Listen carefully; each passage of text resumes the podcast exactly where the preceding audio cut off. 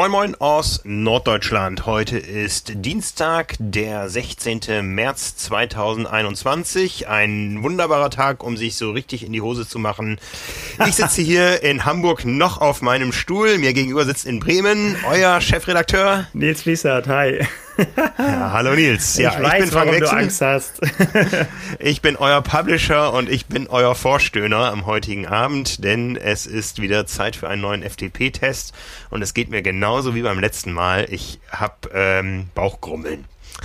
Das ist gut, das ist die Anspannung, die nötige, die man braucht, um Topleistung zu bringen es ist Wettkampffeeling, ja, das kann ich dir sagen, so richtig. Ich guck mal gerade auf meine Uhr, ich habe gerade Puls 92, aber das liegt daran, dass ich so aufgeregt bin, dass wir, die, dass wir wieder podcasten dürfen. Ja, sehr gut hast du, äh, da hast du ja quasi auch drauf hingetapert. Du hast ja jetzt äh, quasi dich gut vorbereitet auf den Podcast und hast äh, dich viel damit beschäftigt und bist jetzt topfit, um äh, ja das wilde Wochenende oder den wilden Freitag zu resümieren. ja, ja, genau. Ja. Sehr gut. Äh, kurz zur Auflösung noch, äh, warum ich so aufgeregt bin. Auch ist heute Abend das FTP-Test. Ähm, den machen wir regelmäßig für die Trainingspläne und Trainierenden von Power und Pace. Um 19 Uhr legen wir los. Ähm, ich weiß gar nicht, ob wir diese Folge vorher online kriegen, aber ich werde mit äh. Björn Giesmann wird äh, kommentieren und als Experte mit äh, seinem äh, Fachwissen zur Seite stehen. Und ähm, ja, ich bin da tatsächlich etwas aufgeregt. Das ist so richtig Wettkampffeeling. Ähm, dafür war aber der Freitag, wie du schon sagtest, sehr motivierend.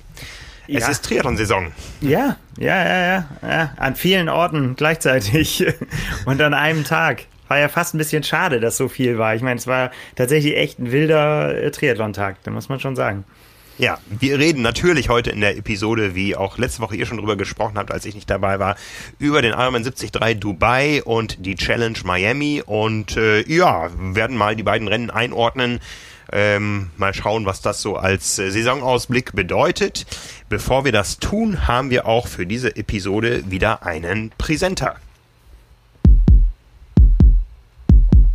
Diese Episode wird euch präsentiert von Trimtex. Trimtex ist eine junge Marke aus Norwegen, die sich mit besonderer Hingabe um Hochperformance-Sporttextilien kümmert. Ja, und äh, besondere Performance aus Norwegen kennen wir auch aus dem aktiven Triathlon-Bereich.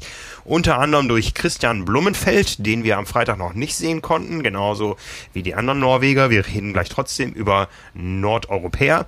Ähm, ja, äh, Christian Blumenfeld hat es in einem Wettkampfanzug von Trimtex auch schon zu zwei Rekorden äh, geschafft. Das ist der Aero 2.0 Triathlon Speedsuit. Und ihr könnt auch diesen Anzug erwerben und auch andere Textilien von Trimtex, wenn ihr nämlich auf die Website trimtex.eu geht. Trimtex hat für die Hörer des Podcasts Carbonolactat einen Sonderrabatt eingerichtet ganze 25 Prozent. Da kann man also ordentlich sparen vor der Saison mit dem Code TRIMACTRIM25 auf der Website trimtex.eu. Der Code ist noch gültig bis zum 1. Juni. Wie gesagt, TriMAC25 auf trimtex.eu und da findet ihr eine ganze Menge innovativer Triathlon-Produkte, ähm, Sportbekleidung, äh, alles auch mit dem Label der Nachhaltigkeit produziert. Trimtex.eu und der Code ist TRIMACTRIM25. Jo, wir steigen ein in der Chronologie des Wochenendes. Dubai, hast du den Start live erlebt? Nee, ich, jetzt gebe ich, äh, gebe ich tatsächlich mal zu, ich bin irgendwie, ich weiß gar nicht, um um sechs oder so dazugekommen. Bin ich ganz ehrlich. Ich habe, äh, ich äh, wusste, dass es ein sehr, sehr, sehr langer Tag wird und dann habe ich, äh, habe ich am Ticker gehangen so ein bisschen, ja. Und hab's, äh, dann konnte ich natürlich auch nicht mehr schlafen. Als ich dann wach war, wollte ich natürlich auch wissen, wie es weitergeht. ja, Start fiel um, oder der Startschuss fiel um 4 Uhr morgens in aller Frühe. Ähm, da waren die meisten von uns noch am Schlafen, da wir auch ein bisschen kurz gehalten waren mit Informationen, ob es denn ein Live-Bild geben wird. Am Ende stellte sich raus, es gab eins, ja, äh, ein Link, unter dem dann wenige Stunden später öffentliche Gebete zu sehen waren und so, also kein reiner Triathlon-Channel. Ähm, hätte man das gewusst, hätte man ja den Wecker vielleicht noch stellen können, aber ich habe es auch ehrlich gesagt verschlafen. Ja. nicht, äh, nicht aus böser Absicht verschlafen, sondern Ähm, ich hatte auch so ein bisschen Urlaub letzte Woche und äh, ja, habe mich dann von den Ergebnissen begeistern lassen und dem Bericht auf trimark.de. Ja, es war halt wild, ne? Wir, wir haben ja vorher viel drüber gesprochen, was das äh, wohl für ein Rennen geben äh, wird und äh, es gab so viele Namen, die wir, die wir, die wir diskutiert haben wie sich herausstellte, haben wir auch nicht alle diskutiert dann. Ne? Wir sind natürlich nicht auf jeden im Detail eingegangen, aber muss man auch zugeben, wir haben auch mh, hm, doch den einen oder anderen weiter vorne gesehen, als es dann am Ende passiert ist. Also es waren doch dann doch schon ein paar Überraschungen. Ähm, ja, also so Ausfälle wie, ja, sag's einfach mal so, wie Joe Skipper zum Beispiel. Also meine Tipps zum Beispiel konntest du komplett einmal nehmen und irgendwo hinschmeißen. Äh, ich hatte natürlich Joe Skipper auf eins, ne? Aber äh, das war dann mal so gar nichts an dem Tag. Ja, das war übrigens der Grund, warum ich Urlaub gemacht habe letzte Woche. Ich wollte nicht Tipps abgeben müssen. Ja, ja. Ich hasse das. Ach, da muss man einfach mal raus. Äh, ich meine, wir kommen ja nachher noch zu Miami, da war ich auch nicht viel besser. Aber da habe ich, äh, da habe ich zumindest eine Erklärung dafür, sagen wir mal so. okay, äh, Ladies first. Aus gutem Grunde sprechen wir heute zuerst über die Ladies. Wir sagen gleich warum. Ähm, wir beginnen mit dem Rennen der Frauen. Ja, ein klarer und, wie ich meine, erwartbarer Sieg. Daniela Rief ist gut aus ihrer Wettkampfpause herausgekommen. Das war ja immer so ein bisschen das, äh, das große Fragezeichen, was über dem Jahr 2019 stand oder 2020 und jetzt auch 21. Wer kommt wie aus diesem Jahr raus? Daniela Rief, äh, Rief ähm, kommt raus, wie sie reingegangen ist. Ja, ja also ja, gut. genau, äh, das ist nämlich der, das ist der Punkt, genau, das ist ja bei, bei allem, wenn wir dieses Fragezeichen dahinter gemacht haben, äh, ja nicht, weil wir die Leute an sich anzweifeln, sondern einfach, weil das so eine unfassbar lange Wettkampfpause war jetzt für die meisten. Und mhm. ähm, bei Daniela Rief hat es eben auch noch die Besonderheit gehabt, dass sie ja, mit einem sehr unerfreulichen Kona-Resultat äh, rausgegangen ist. 13. ist sie da geworden. Ganz und gar nicht natürlich das, was sie sich da erwartet hatte. Hatte einen Tag, ähm, wo sie, wo sie einfach, sie hat nachher gesagt, sie hatte einen Infekt, der sie einfach geschwächt hat. Und es war wirklich eine Qual. Ich habe sie damals da an der Strecke gesehen zu Zeitpunkten, wo man Daniela Rief dann eben nicht mehr sieht ähm, und sie sich wirklich echt da weiter durchgequält hat. Ja, und dann gab es halt auch noch eine Verletzung in der langen Pause und ähm, dann ist dann schon irgendwo ein Fragezeichen. Also bei ihr ist man, weiß man das ja, dass sie das macht, äh, auch nie diejenige ist, die immer raussagt und äh, irgendwie was auch preisgibt von sich, sondern immer das Fragezeichen hinter ihre eigene Leistung setzt und sagt, äh, das müssen wir erstmal sehen, wo ich überhaupt lande. Ja, und da hat sie dann aber ja, ein Ausrufezeichen draus gemacht. Und dann kann man natürlich, wenn man vom Rathaus kommt, auch immer sagen, ja, war ja klar. So, ne? Aber war halt dann auch so, ja, wie man sie kennt. Ja, ne, also Mitteldistanz, flache Mitteldistanz, 3 Stunden 56, 54 für Daniela Rief, 6 Minuten, nein, 5 Minuten und ein bisschen Vorsprung vor ihrer Landsfrau, vor Imogen Simmons. Ähm, eine Athletin, an äh, deren Namen man sich zunehmend gewöhnt, die, ähm, ja, sich zunehmend festsetzt in der, in der Weltspitze auf den längeren Distanzen. Ja, absolut. Und auch immer eine Siegkandidatin, aber das ist natürlich dann immer so, wenn man gegen Daniela Rief eintritt. Also da können natürlich ganz, ganz wenige nur von sich behaupten, dass sie die in einem ausgeglichenen Wettkampf, der jetzt nicht irgendwelche ja, Umstände parat hatte, geschlagen haben. Also das weiß sie auch. Ne? Also von daher äh, auch starke Leistung von ihr, definitiv. Ja, ähm, das war es dann auch schon mit der obersten Spitze, mit äh, den Athleten aus dem deutschsprachigen Bereich. Wir haben zwei deutsche Finisherinnen auch im Profibereich. Anne Reichmann ist Zehnte geworden, Lina Christine Schink Zwölfte. Anne Reichmann blockt ja bei uns, da freue ich mich auch sehr auf äh, die Ausgabe, wo sie dann über ihre Dubai-Berichte, äh, Dubai-Erlebnisse berichtet. Ja.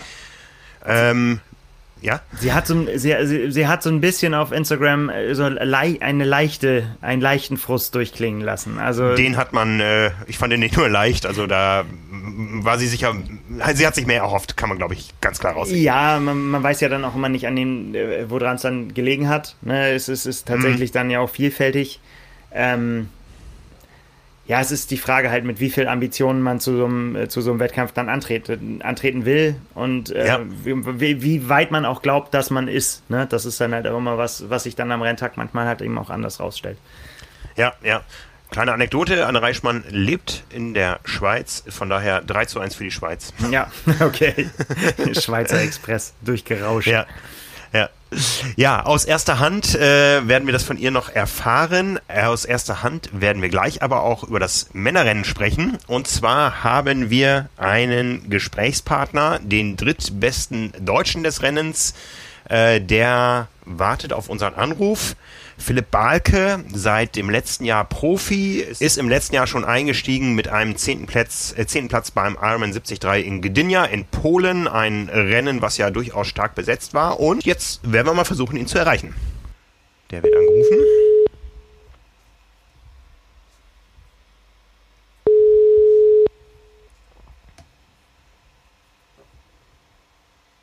Hallo, Philipp Balke. Frank Wechsel hier und Nils Fließhardt.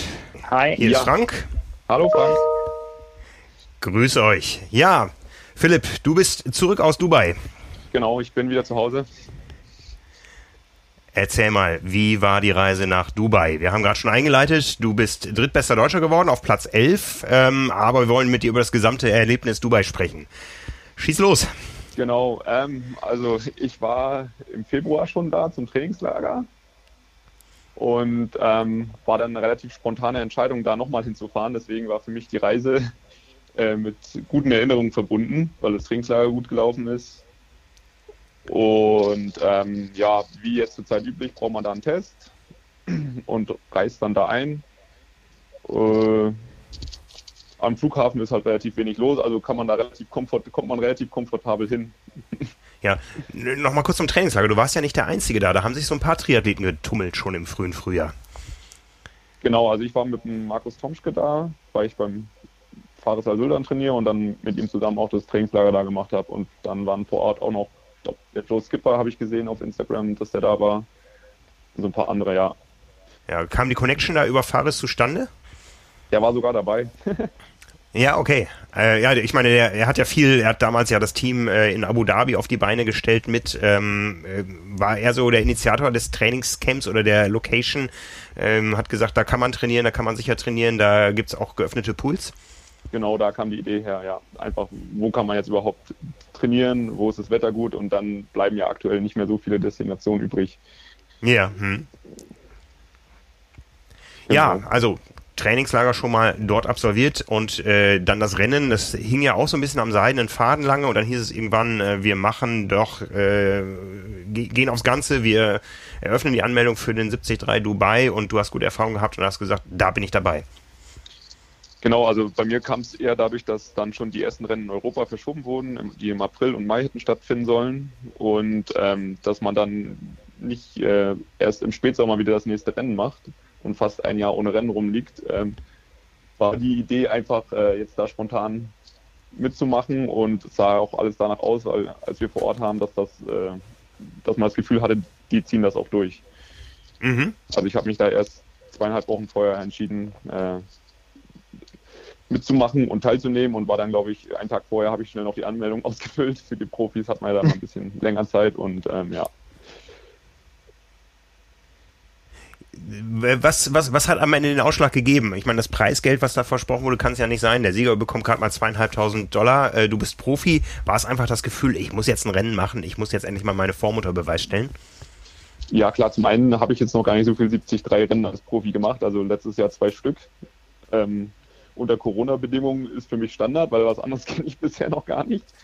Ja. Und ja, ich bin gut durch den Winter gekommen. Das, wie gesagt, das Trainingslager lief gut in der Grundlage und ähm, das hat alles darauf hingedeutet, dass auf jeden Fall ein solides Rennen wird. Und das Starterfeld sah gut aus und ich habe richtig gute Erfahrungen gesammelt, auf jeden Fall. Natürlich habe ich jetzt was, was, ich nicht gemacht habe, sind richtig spezifische Vorbereitungen, äh, was die Mitteldistanz angeht. Aber ja, Ja. das war, hat das alles gut gepasst bei mir.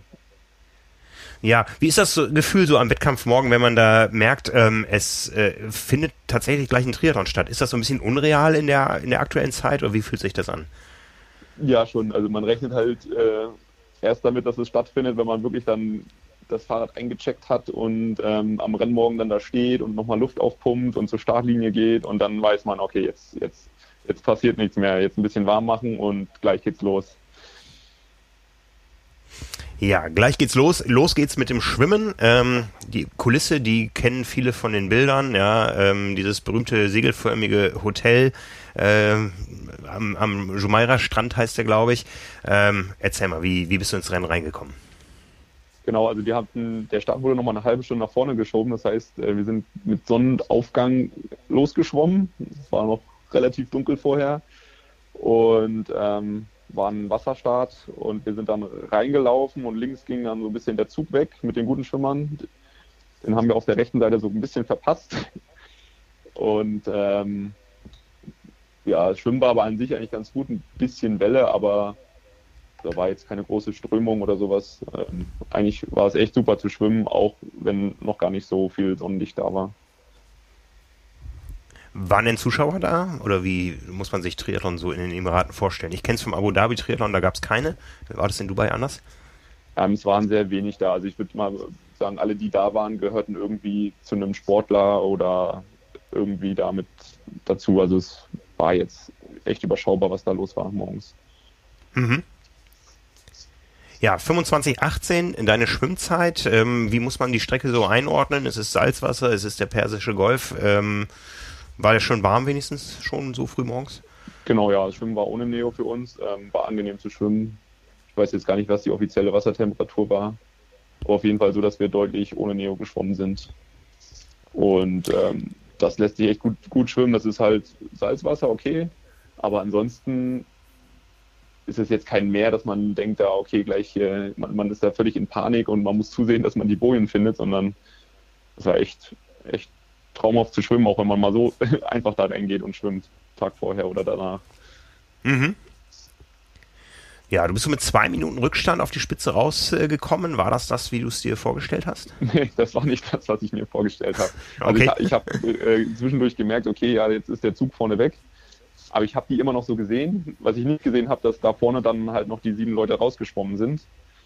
Und äh, habe dann beim Schwimmen so gedacht, okay, keine Panik, du siehst sie noch, aber dass das zwei Minuten sind, das hätte ich echt nicht gedacht. Und also muss, ja. Genau, und dann äh, aus dem Wasser raus und dann habe hab ich aber noch gehört, dass sie noch angesagt haben, wie die Zeiten waren und die Beine haben sich gut angefühlt und dann war einfach klar, okay, jetzt sauber wechseln aufs Rad und dann erstmal gucken, was geht. Ja, das äh, musst, musstest du, das hast du dann auch. Äh, also auf dem Rad ging der Zug, der vorne beim Schwimmen abging, der ging auf dem Rad ab. Übers Radfahren ist viel diskutiert worden. Wie hat sich das aus deiner Sicht dargestellt? Ähm, aus meiner Sicht, also wir sind mit dem Rasmus, der Dritter geworden ist, der Ruben und der Andi, sind wir, haben uns auf den Weg nach vorne gemacht. und ähm, man ist da auf diese Autobahn gefahren und es waren halt äh, eine Spur war abgesteckt für die Radfahrer und rechts neben dran war halt Autoverkehr ganz normal oder halt auch Rennfahrzeuge. Und ähm, wir sind dann, glaube ich, nach Kilometer 20, 25 auf die Gruppe vorne aufgefahren. Also es war schon relativ hartes Anfahren für uns.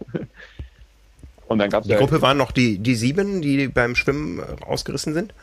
Genau, es waren, glaube ich, noch so ein paar dazwischen. Und dann am Wendepunkt, also Richtung Wendepunkt, waren wir dann noch 14, so wie ich das nachher gesehen habe. Mhm. Die sich dann vorne so rauskristallisiert haben, genau. Und was ich auch mitgekriegt habe, ist, dass nachher ja auch diskutiert wurde, ja, ob das jetzt so regelkonform war, wie da gefahren wurde und wie die Strecke war, aber dass daneben dran Autos waren, aber das fand ich jetzt, ich fand es für alle gleich. Und wenn man halt äh, auf dem Rückweg da mit über 50 äh, äh, lang, lang fährt oder feuert, dann ist halt bei 12 Meter Windschattenbox ist einfach noch Windschatten da. Das ist ganz klar. Mhm. Und wenn jeder so ein Auto neben sich hat, dann finde ich das relativ fair zu fahren. Also ist jetzt nicht optimal, aber ich fand die Bedingungen eigentlich relativ gleich für alle. Du bist ja dann eine der schnellsten Radzeiten gefahren. Äh, hast du das vorher so eingesteckt? Ist das deine Stärke? Ähm, also ich bin im Trainingslager einmal ein längeres Intervall gefahren. Da waren ganz gute Wattwerte dabei. Ähm, dass es jetzt für eine dritte Radzeit reicht, das war auch echt gut und ähm, hat sich auch, natürlich habe ich mir angestrengt. Also, ähm, ja, aber dass es dafür reicht, hätte ich jetzt nicht gedacht. Was wir noch fast verpasst hatten, waren eigentlich der, die Attacke vom Ruben vorne. Und da hat es uns eigentlich schon so ein bisschen nach vorne gespült in der Gruppe und das haben wir ganz knapp verpasst, so den, den entscheidenden Moment, wo es dann bei Kilometer 60 nochmal ein bisschen schneller wurde vorne. Und haben dann ja. versucht, mit dem Rasmus noch äh, hinterher zu fahren, aber das war dann nicht mehr, nicht mehr ganz möglich. wenn man es jetzt mal einordnet, ähm, 90 Kilometer, ähm, die Radstrecke, äh, 1,53er Zeiten seid ihr gefahren, Ruben Zepunke. hat eine Vergangenheit als Radprofi, du hast eine Vergangenheit als Triathlon Age Grouper und zwischen euch lagen gerade mal 30 Sekunden. Ist, ist das so ein Maßstab, wo du dich orientierst und sagst, boah, puh, da habe ich ja nicht mit gerechnet, dass das geht? Oder wie schätzt du deine Radleistung selber ein? Ja, doch, ich will, will schon eigentlich immer aktiv auf dem Rad sein und ähm, da einfach das, was im Training passiert, auch im Wettkampf umsetzen. Und vom Typ her bin ich schon eher so, dass im Wettkampf eigentlich meistens auf dem Rad immer ein bisschen mehr geht als im Training. Deswegen ist das schon eine gute Leistung, ja. Da geht aber auf jeden Fall noch was, hoffe ich, demnächst. Auf jeden Fall. Ich meine, du bist schneller gefahren als Andreas Böcher und Maurice Clavel, die aber eigentlich dafür bekannt sind, dass sie ordentlich Rad fahren. Ähm, so kann man in die Saison starten. Ja. ja, und dann wartet ja immer noch ein Halbmarathon. Wie ist es dir ergangen? Genau, beim Halbmarathon, da war ich mir echt unsicher, weil meine, meine Wettkampfwoche bestand daraus, dass ich äh, im MRT war vorher. Ui. Dubai. Mhm. Und ähm, hatte dann äh, am Abend vorher oder am Donnerstag dann das Ergebnis erst, dass es kein Ermüdungsbruch ist, sondern ein Ödem und ich bin dann die ganze Woche nicht gelaufen und habe einfach die Laufschuhe angezogen und habe mal geguckt, was passiert. Und äh, bin deswegen auch relativ verhalten erstmal losgelaufen, in Anführungsstrichen auf diesem ähm, Run-Part, der da ist. Das ist so ein bisschen weicher Untergrund, gummiert und ja, läuft sich weicher als so eine Tatanbahn. Also sind wir alle auf diesem Stückchen Beton, was diesen Weg abgetrennt hat, gelaufen auf diesen 20 Zentimetern. Mhm. Und ähm, ja, da habe ich dann einfach gemerkt, klar, da fehlen halt Tempo, Tempodauerläufe und einfach was, was in diesem schnellen Mitteldistanztempo passiert hat, da ist einfach nichts passiert im Training und das war auch das habe ich dann auch gemerkt, dass mir einfach so ein bisschen der Speed dann noch gefehlt hat für so ein Rennen. Ja. Genau. Und ansonsten war ich froh, dass der Fuß gehalten hat und habe das äh, durchgezogen. genau. Und ähm, habe dann so ein bisschen verfolgt, wie, wie das vorne, dass da ständig die Führung gewechselt hat. Ich habe sie ja dreimal von vorne laufen sehen und habe dann gehofft, dass irgendwie der ein oder andere mir nochmal entgegenkommt weil ich jetzt gemerkt habe, okay, ich bin jetzt nicht ganz dran, aber ich werde jetzt auch nicht groß langsamer. Vielleicht platzt da ja mal einer weg, dass man nochmal ein paar Plätze gut macht. Ja. Genau. Und dann am letzten Wendepunkt, so, ich glaube, es ist bei Kilometer 17, habe ich dann auch gesehen, dass hinter mir noch äh, doch noch ein paar Leute sind und da darfst du dann halt auch nicht aufgeben, ne? Da muss ich dann schon noch weiterlaufen, auch wenn ich gesehen habe, nach vorne geht jetzt doch nichts mehr, muss man dann trotzdem den Platz verteidigen. Ja, ja. 1.16.06 deine Halbmarathonzeit. Geht das für dich in Ordnung? Das geht absolut in Ordnung für die, für die Vorbereitung. Ähm, einfach aus dem Grundlagentrainingslager raus. Ähm, alles in Ordnung. Ja, der Sieger äh, Daniel Beckegaard ist äh, eine 1.10 gelaufen, ähm, war nicht der schnellste Läufer im Spiel, das war tatsächlich dann äh, Rasmus Svenningsson auf äh, Platz 3 aus äh, Schweden.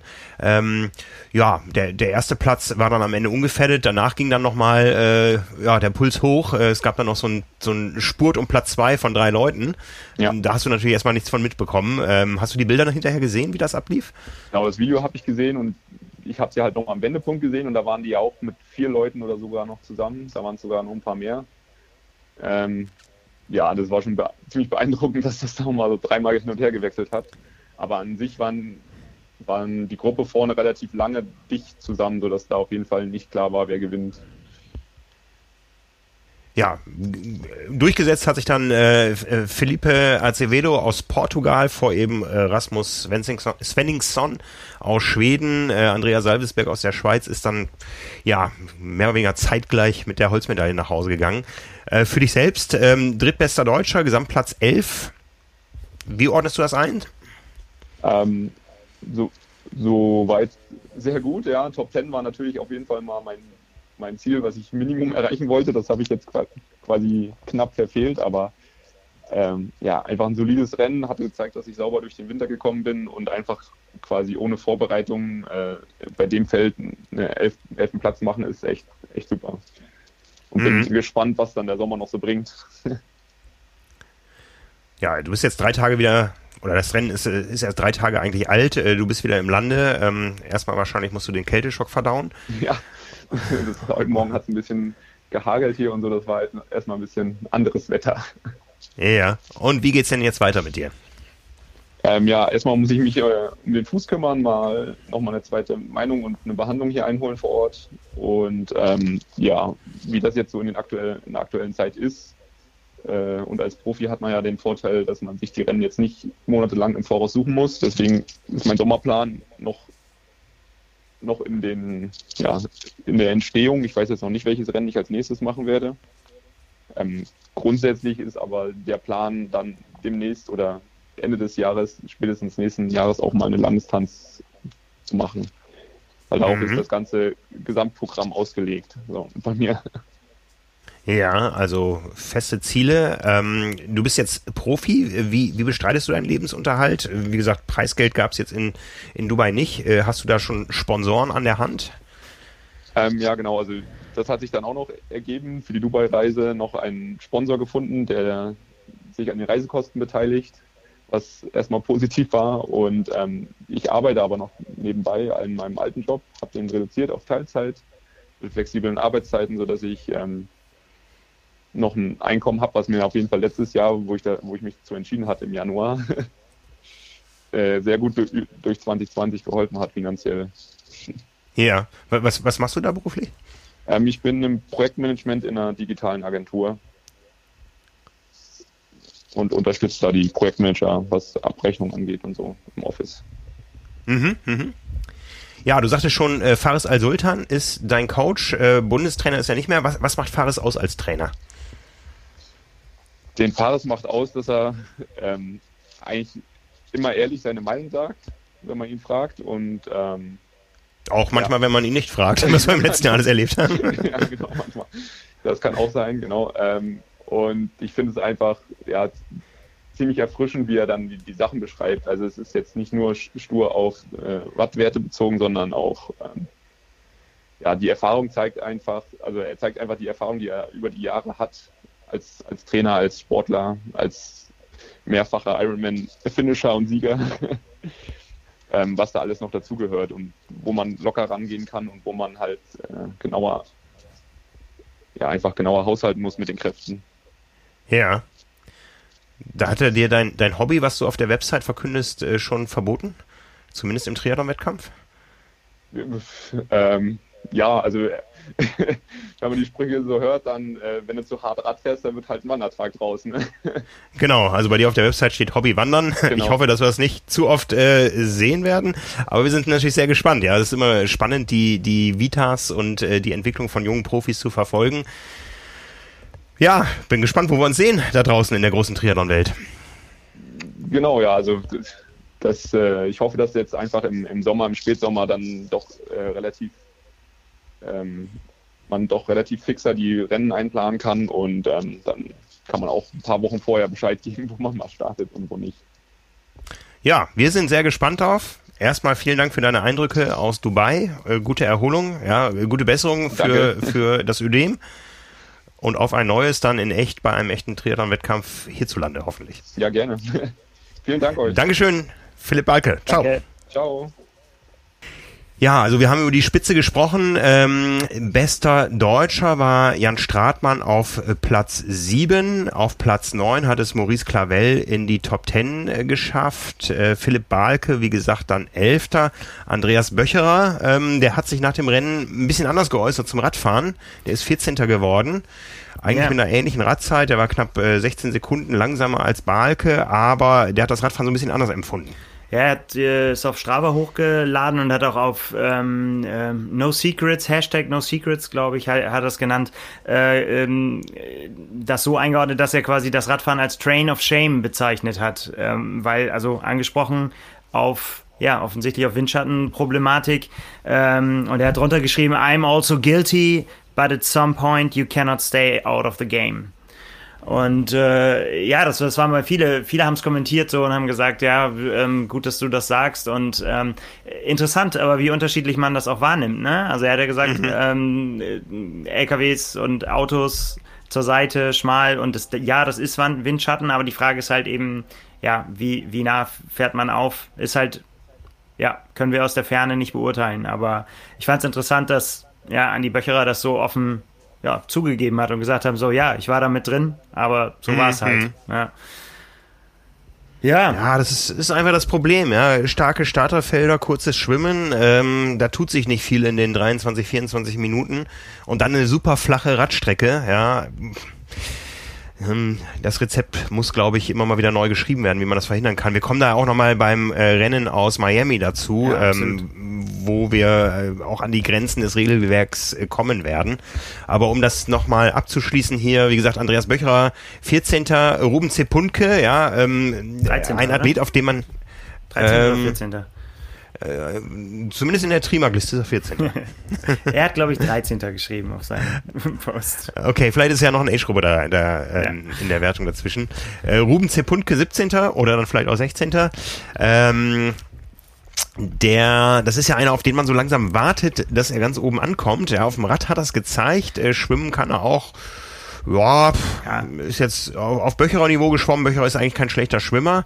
Ähm, auf dem Rad äh, hat er dann einen rausgelassen, beim Laufen dann zehn Minuten, ja, über zehn Minuten langsamer als der Sieger. Ja, klassischer Fall von, von hochgegangen. Also er hat auch ja. jetzt im Nachhinein auch gesagt, ähm, dass er einfach auf dem Rad einfach zu viel investiert hat. Also er wollte unbedingt die Gruppe halt sprengen und jetzt halt äh, mhm. äh, dafür sorgen, dass, ja, dass das zerfällt. Äh, und dafür hat er halt zu viel äh, investieren müssen, um, ja, äh, um dann nachher noch genügend Energie für den Lauf übrig zu haben.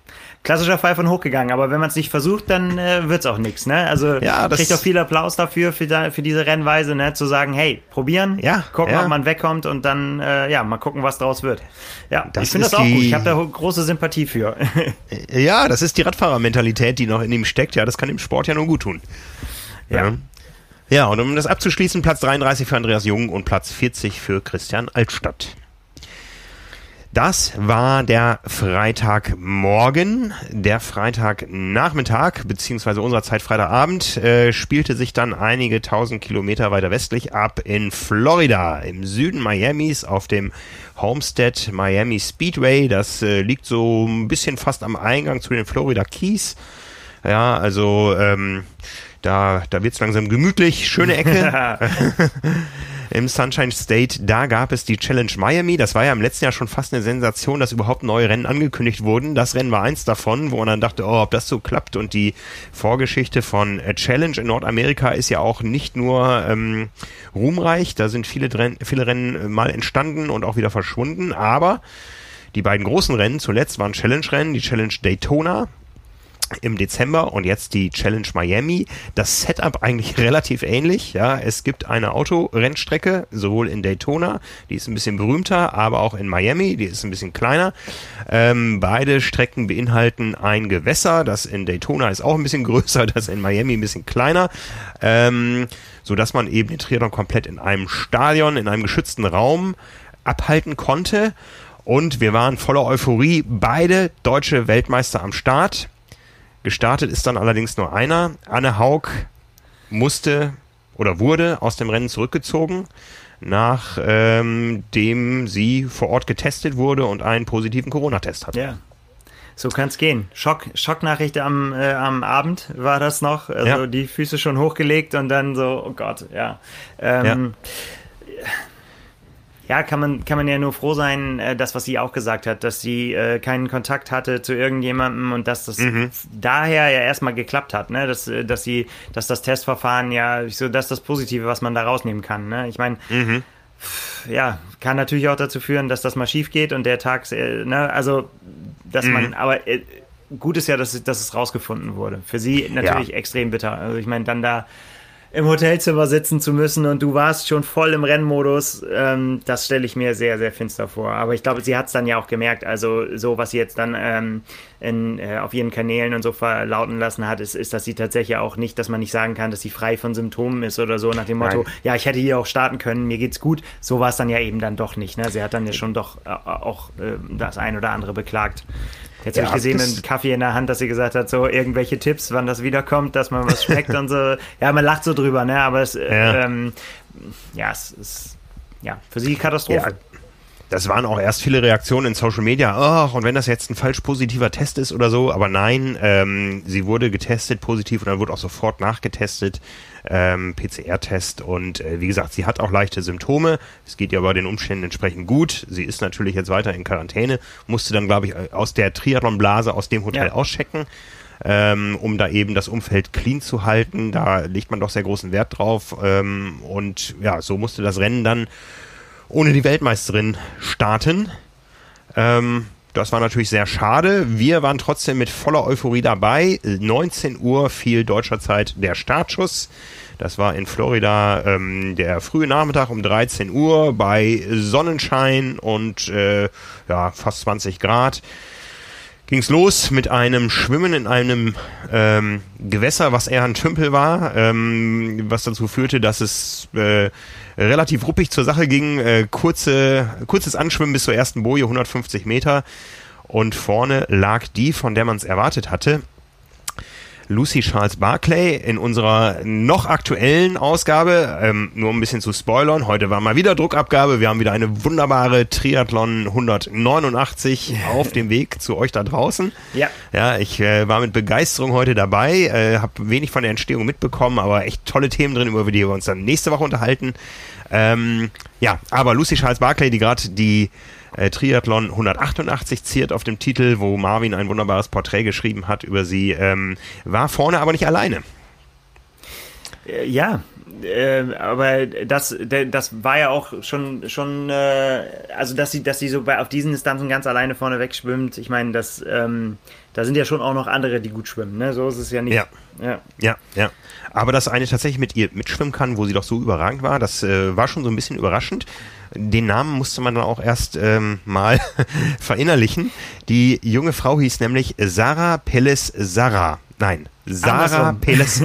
genau, Sarah Peles Salah. Genau, so war's, ja. So und äh, ja, da, da wurde ich auch ein paar Mal fälschlicherweise korrigiert, dass die gute Frau doch Sala heißt und nicht Sarah. Nein, sie heißt wirklich Sarah, auch wenn im äh, Livestream immer nur der Nachname eingeblendet war, wo sie dann auch Sala hieß. Ja, aber ähm, die äh, hat eine Vorgeschichte als Schwimmerin, die war schon mal in einem Olympiafinale. Ähm, ist siebte geworden mit der spanischen Staffel, äh, ich glaube 2004 in Athen war's und ist dann irgendwann zum Triathlon gekommen, hat da nicht so richtig groß für Aufsehen äh, gesorgt, war immerhin in Hamburg hier bei der Weltmeisterschaft im Start im äh, September im, ja. im Stadtpark, ähm, 43. geworden und jetzt kämpft die da die ganze Zeit mit äh, äh, Lucy Charles Barclay um die Pole Position. Und dann hatte man eigentlich erwartet, okay, das war's mit dem Auftritt, aber dem war nicht so. Nee, weiter durchgezogen. Ne? Da haben wir es eben auch schon gesagt. Ne? Wenn man einmal den ja, den Mut äh, äh, hat und einmal äh, sagt, ich setze jetzt auf alles auf eine Karte, dann kann das einem auch Flügel verleihen. Ne? Das hat man dann ja. ja gesehen. Ja, das Radfahren war schön anzugucken, ja, also die saß so stabil auf dem Rad und alle dachten, boah, die fährt schon den Helm der Zukunft, aber dem war auch nicht so, das ist nämlich ein Helm der Vergangenheit. Die sah so ein bisschen aus wie Lord Helmchen. Ja, das war, äh, als man noch viel ausprobiert hat in, im Aerodynamikbereich. Aber das wissen wir ja auch, dass unterschiedliche Wege zum Erfolg führen können. Vielleicht ja. ist der bei ihr total super. Ähm, also diese breiten äh, und großen Helme äh, haben ja manchmal, oder man denkt dann irgendwie so, wie soll das aerodynamisch sein, wenn das so ein Riesending ist, ne? Ja, aber wenn die Person dahinter sehr, sehr klein ist und quasi der Helm fast die Schultern abschirmt, ne, dann, äh, dann kann das schon funktionieren. Das muss, aber es kommt natürlich auch darauf an, wie man ihn zur Schau trägt und wie man ihn in den Wind stellt, auf jeden Fall. Ja, ja, das ist, äh, muss nicht schlecht sein, auf jeden Fall. Ja, aber nicht unser Helm, wenn ich das zusammenfasse, was du gerade erzählt hast. Also, ich kann mich hinter dem Helm nicht verstecken. Nee, das, äh, den, der Helm müsste noch erfunden werden bei mir, hinter dem man sich verstecken kann. Da brauchen wir wirklich den Lord Helmchen-Helm. ja, ähm, ich, ich bin hier zu Hause mit Genuss dabei gewesen. Ich hatte beide Livestreams auf. Das war ja auch so das große Geschenk der Triathlon-Saison 2021 zum Anfang, dass es Rennen live gab. Es gab den äh, kostenpflichtigen Livestream von Challenge über Facebook. Da habe ich dann in dem Moment, wo es losging, eigentlich noch ähm, den dann schon erhöhten Preis von 3,49 Euro, was ja auch überschaubar ist, äh, ge gezahlt. Äh, Wie siehst du das? Also wir haben da auch schon ja drüber diskutiert und irgendwie so, ich bin, habe da noch so ein bisschen gemischte Gefühle, so dass man jetzt für Triathlon ja. äh, zahlen soll. Ich meine, klar, für alle möglichen anderen Sportarten muss man auch zahlen, aber ich bin, für ja. mich fühlt sich das ungewohnt an, sage ich mal so. Na, ich sag mal, wenn dadurch eine Live-Berichterstattung zustande kommt, du wirst ja nie ein Massenpublikum mit sowas erreichen. Ja, also ja. Äh, ich fand das Format deutlich attraktiver, äh, können wir gleich nochmal drauf eingehen, als äh, Daytona, was so die, die Übertragung betrifft, aus verschiedenen Gründen. Aber ähm, das ist ja nicht so, dass jetzt viele da eingeschaltet hätten. Ich weiß auch nicht, wie viel die Sportschau erreicht hat. Auch das ist natürlich ein, ein großes Daumen hoch, dass, dass dann der, der WDR oder die ARD überhaupt sagen, wir machen das. Ja, auch wenn wir wissen, wir werden da nicht äh, Riesenreichweiten mit erzielen, aber wir setzen zwei Moderatoren, die sich mit Triathlon auskennen, ins Studio und äh, die kommentieren die Bilder und dann kann das gucken, wer möchte. Und äh, das ist dann gebührenfinanziert, da gab es dann kein, äh, kein Eintrittsgeld extra, aber ich sag mal jetzt diese 3,49 Euro. Das ist, äh, wenn man sich eher gemeldet oder eher angemeldet hätte, ich glaube am Anfang waren es äh, 1,99, dann 2,99, jetzt am Ende 3,49, äh, wenn man in, in, in dem Moment noch reingeschaltet hat. Das ist ja jetzt für Triathleten, die 15.000 Euro Räder fahren, auch irgendwie überschaubar. Ja, ja, aber weißt du, wenn es um, um äh, Sport und äh, äh, Kohle geht, was man dafür bezahlen muss, da ist der Deutsche empfindlich. Also, äh, ne, das ist, äh, was, was für Riesendiskussionen es im Fußball gibt, äh, immer noch um Pay-TV, wo das in anderen Ländern ja. komplett, ähm, kom ja, komplett normal ist, dass du dafür bezahlen musst. Aber mhm. ja, wir sind da auch in vielen Sportarten, auch was Wintersport und so angeht, natürlich auch, auch eine, ja, verwöhnt, ne? Auch auf ja. eine gewisse Weise. Also ich äh, kann mit dem Preis auch leben, wenn sie jetzt so auf, so, weiß was ich, keine Ahnung, 15 Dollar oder so aufgerufen hätten, ja, dann wäre es schon, ja, würde ich das glaube ich nicht mehr so cool finden, aber ja, mein Gott. Kann ja. man machen, aber es ist was Neues. Es ist auf jeden ja. Fall eine neue Zielrichtung, ne? dass man sagt, man will jetzt Geld verdienen mit den Leuten, die das sehen wollen. Ja, ja. ja ne? Also wir, wir waren äh, auf verschiedenen Kanälen dabei. Ich habe hier, wie gesagt, die beiden Streams geschaut, äh, habe nebenbei unseren Live-Ticker betreut. Ich habe da über die beiden Rennen insgesamt 110 News äh, rausgehauen, ein paar Hintergründe, ein paar Live-Eindrücke. Ich dachte, sie wären live. Ich habe nämlich ja, wie gesagt, die beiden Streams gehabt. Einmal aus Amerika mit Belinda Granger und einmal aus Köln mit äh, Ralf Scholz und Dirk Froberg und Ralf Scholz und Dirk Froberg, die hatten am Anfang so eine Latenz von einer Minute oder ein bisschen mehr. Die Latenz wurde immer größer, ohne dass ich irgendwo einen Abbruch des äh, Signals festgestellt hatte. Also irgendwie hatte ich das Gefühl, die liefen immer langsamer. Und ich dachte, wenn ich jetzt äh, live tickere aus die Bilder aus den USA mit Live-Timing unterlegt und so, dann bin ich richtig gut dabei. Und dann kamen irgendwann meine Kinder nach oben und sagten, wie, da bist du erst? Bei uns ist der schon im Ziel, so ungefähr. Ne? Siehst du, bei mir, ich habe äh, hab Sportschau hier geguckt bei mir äh, über Internet und ähm, äh, da habe ich nämlich den Ticker parallel gelesen und du hattest äh, schon geschrieben, äh, äh, die, die Platzierung von, von Ditlev und ich habe gesagt so, hä? Der ist doch gar nicht im Ziel. Also wir hatten auf jeden Fall definitiv dann nochmal eine ganz andere Verzögerung. ja, so kann man sich täuschen. Man denkt, man ist ja. live dabei, aber ist es gar nicht. ja, ja. Äh, apropos live dabei, ähm, ich weiß nicht, ob du es mitbekommen hast, äh, ich habe mal wieder die Website gecrashed. Wir haben ja, ja ein äh, Tool für den Live-Ticker extra installiert, damit uns das nicht passiert, wie es uns passiert ist äh, bei der Übertragung aus Daytona, dass einfach der Traffic die Website killt, dass so ein bisschen Traffic in einem externen Anbieter-Tool ausgelagert ist, um nicht zu viel Datenbankabfragen zu haben. Es hat trotzdem nicht gereicht, wir waren eine Viertelstunde off, äh, aber das haben Dirk und Ralf in Köln gut überbrückt. Ja, besten Dank ja. da nochmal in die Richtung. ja, was auch um 19 Uhr gestartet ist, ist ein Live-Ride, äh, den wir eingerichtet hatten auf Swift. Unser, unser Power und Pacer Nummer 1, äh, Gerd Roschmann, der sehr rührig ist, äh, hat da den Leader übernommen, weil ich, äh, wie gesagt, verhindert war. Und er ist gestartet mit 170 Leuten in äh, die Nacht, in den Abend und als äh, die Ergebnisse nehmen wir mal vorweg, die sind eh bekannt, als Jan Frodeno dann um kurz vor Mitternacht über die Ziellinie gelaufen ist, waren immerhin noch 17 Leute dabei nach gut Krass. fünf Stunden und äh, ja, da ziehe ich, ähm, zieh ich heftig den Hut, aber super. Also es ist äh, Commitment, das ist gut. Großartig. Also das zentrale Thema war Bananenbrot. Äh, die haben sich also Rezepte ja. oder, oder, oder? Äh, nein, für Rezepte war es zu spät. Die haben sich echt gut vorbereitet auf dieses Rennen. Ja, ja. also äh, das ging schon tagsüber los, was da an, an, an ähm, kulinarischer Vorbereitung betrieben wurde für die 170 Leute, äh, die dann, die dann eben bei Swifter unterwegs waren. Das war großartig. Ja, also wie gesagt, 17 haben es durchgezogen. Nicht nur das, wenn man schon mal da ist äh, und dann irgendwie so 140 Kilometer auf dem Tacho stehen hat oder so, dann guckt man auch noch, ob es irgendwie nach 100 Meilen nochmal ein Badge gibt. Also da sind einige noch deutlich länger gefahren. Spitzenreiter ist äh, Jens Blei, der die 181 Kilometer voll gemacht hat, also die komplette Ironman-Distanz in immerhin 5 Stunden 30. Uh, ouch. Ja, ähm, pff, nebenbei lief ein Discord-Channel, das war für mich, glaube ich, äh, ich habe da auch mal ähm, reingeschaltet mich äh, in, in, in das Video und auch in den Chat. Ich glaube, das war der intensivste Chat, den ein Außenstehender gar nicht kannte, ähm, der intensivste Chat über dieses Rennen, der überhaupt überall, überall irgendwo gelaufen ist, ja. Also die haben sich da wirklich äh, eifrig ausgetauscht, ja. Ähm, das ist so ein Ding, was aus der Community entstanden ist. Äh, man, man chattet über Discord, war mir bisher nicht bekannt. Ähm, ein befreundeter Polizist sagte, er kennt das nur aus der rechten Szene, wo man mal da was ausheben musste. Ähm, Gamer kennen das, äh, da kann man nämlich chatten, ohne die Finger irgendwie vom Joystick zu nehmen oder so. Aber Power und Pacer discorden auch und das ist ein cooles Tool. Ähm, ja, darüber waren die in Kontakt und ich habe da mal mal quer reingelesen. Also das war, war richtig großartig. Bei uns gab es auch einen Chat äh, zum, zum Live-Ticker. Es gab immer wieder Abstimmungen. Ähm, wir haben immer gefragt, was glaubt ihr, wer kommt als erster vom Rad und so weiter. Also mir hat's richtig Spaß gemacht, dieser, dieser Freitagabend, aber ich war danach auch gut auf. Also äh, wahrscheinlich nicht so auf wie Gerd und Co. nach äh, fünf Stunden auf der Rolle, aber ähm, ja. Ich glaube, ich war der entspannteste von uns. Also ich war nur äh, freudig aufgeregt, weil, weil ich es einfach so genossen habe, ähm, dazu zu gucken.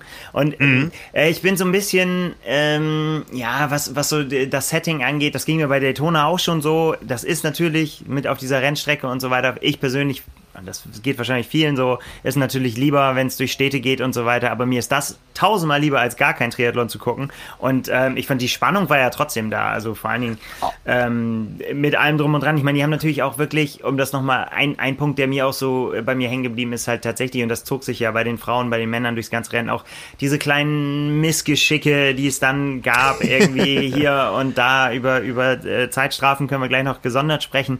Aber ähm, das machte das sehr, sehr menschlich. Das haben die Kommentatoren ja auch so äh, festgestellt und da konnte ich auch einfach nur zustimmen. So, es, äh, das war irgendwie, ja, interessant anzusehen, dass es halt auch wirklich so Leuten, die das schon so verinnerlicht haben sollten, einfach auch mal Fehler ja. unterlaufen, die der Age Grouper sehr gut kennt und äh, ja. ja. ich konnte da ein bisschen äh, drüber schmunzeln und ja, ich fand's, fand's sehr, sehr cool anzusehen auf jeden Fall. Ja, da fehlte dann teilweise ein bisschen die aktuelle Rennroutine. Das konnte man wohl merken. Ne? Aber bleiben wir zunächst beim Frauenrennen. Ähm, das nur vorab. Äh, das Rennen fand ich auch deswegen so attraktiv, weil es eben nicht zwei abgeschlossene Rennen waren, was für die für die äh, Veranstaltung insgesamt sehr gut war. Ähm, man konnte quasi vom Frauenrennen nahtlos ins Männerrennen übergehen. Äh, die Frauen waren auf der Laufstrecke, als die Männer gestartet sind.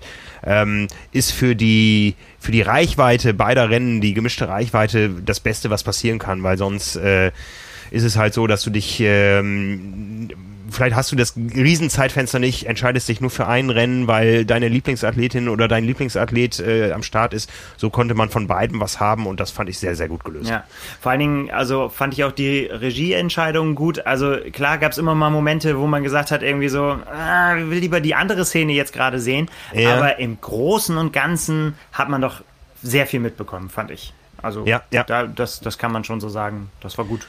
Das äh, kann man absolut so sagen. Im, im US-Chat ging es ein bisschen heftiger zur Sache. Die haben da wirklich die Regie auch ein bisschen kritisiert. Die haben gesagt, wir haben für beide Rennen bezahlt, wir wollen jetzt einen durchgehenden Splitscreen und so. Mm, ähm, okay. Wie die Männer jetzt schwimmen, interessiert uns gerade noch nicht, weil äh, bei den Frauen geht es um die Entscheidung und so, aber ähm, ja, ähm, das ist ja, ist ja insgesamt, da muss man ja sagen, Triathlon ist doch da ein absoluter Vorzeigesport, auch was die PTO da gerade äh, macht. Die sagen, es ist absoluter Standard, dass die Frauen gleiche Startberechtigung haben müssen wie die Männer.